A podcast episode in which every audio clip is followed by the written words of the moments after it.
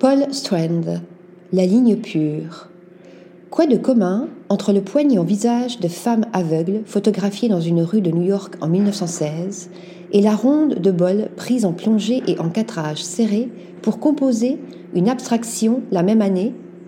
Et entre la verticalité des lignes tracées par les monumentales façades et les minuscules silhouettes de Wall Street ressortant d'un cliché de 1915, et la masse géométrique d'une église du Nouveau-Mexique photographiée en 1931, la pureté du regard, à n'en pas douter.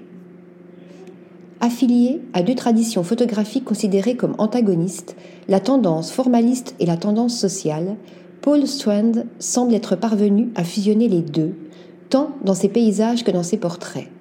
Parfois abstrait, son regard pur est toujours vrai.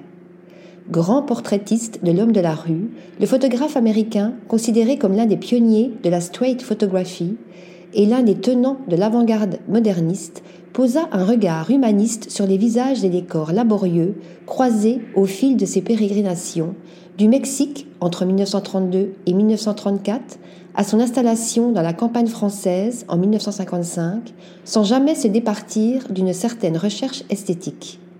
C'est d'ailleurs sans doute ce qui donne tant de force à ces images, comme l'attestent ces façades où pendent le linge, des balais ou des harnais qui, avec une grande économie de moyens, en disent long sur la vie de labeur des paysans et des gens du peuple.